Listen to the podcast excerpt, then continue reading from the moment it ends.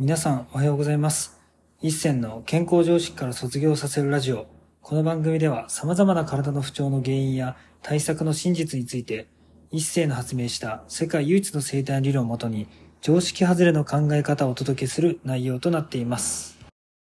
本日のテーマは、100歳まで長生きした人の共通点とはについてお話していきたいと思います。まあね、ちょっと今日実は僕のね、祖父のちょっと7回忌があって、ちょっと今実家の方にね、今来てるんですけれども、まあそこで、まあちょっとね、その、法要をね、してくださったあの住職の方が、まあお寺の方がですね、いろいろ詳しく話してくださった中で、まあ結構ね、100歳とか長生きした方の共通点が、もちろん食事とか睡眠を気をつけてるってこともそうなんですけれども、もうちっちゃい頃から、まあ地域の人とずっと交流してて、で、職場に行っても、職場人からたくさんね、交流があって愛されて。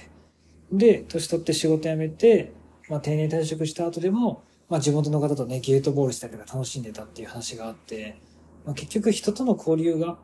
まあうまくいくというか、自分の価値観と合う人間と、やはりコミュニティを形成することが、一番ね、ストレスがないし、自分の体とか心がね、楽に生きれる秘訣なんだなっていうのを、まあ今日お話を聞いててね、すごい感じました。やっぱり人間関係がやっぱり僕の中では、まあ体も心も本当に健康に保つため大事だと思うし、やっぱそういうね、生活を選んでいくってことが、やっぱり僕はすごい大事だと思います。なのでね、こういう生態を通して、皆さんに人間関係が影響してて、体と心に影響してるっていうのを、まあ伝えていく生態をしてるわけなんですけれども、ぜひね、皆さんもそういう、やっぱ自分の日々の人間関係をね、常に、まあ見つめて、自分にとって本当にいい人間関係がどうかっていうのを、まあちょっと、すごい、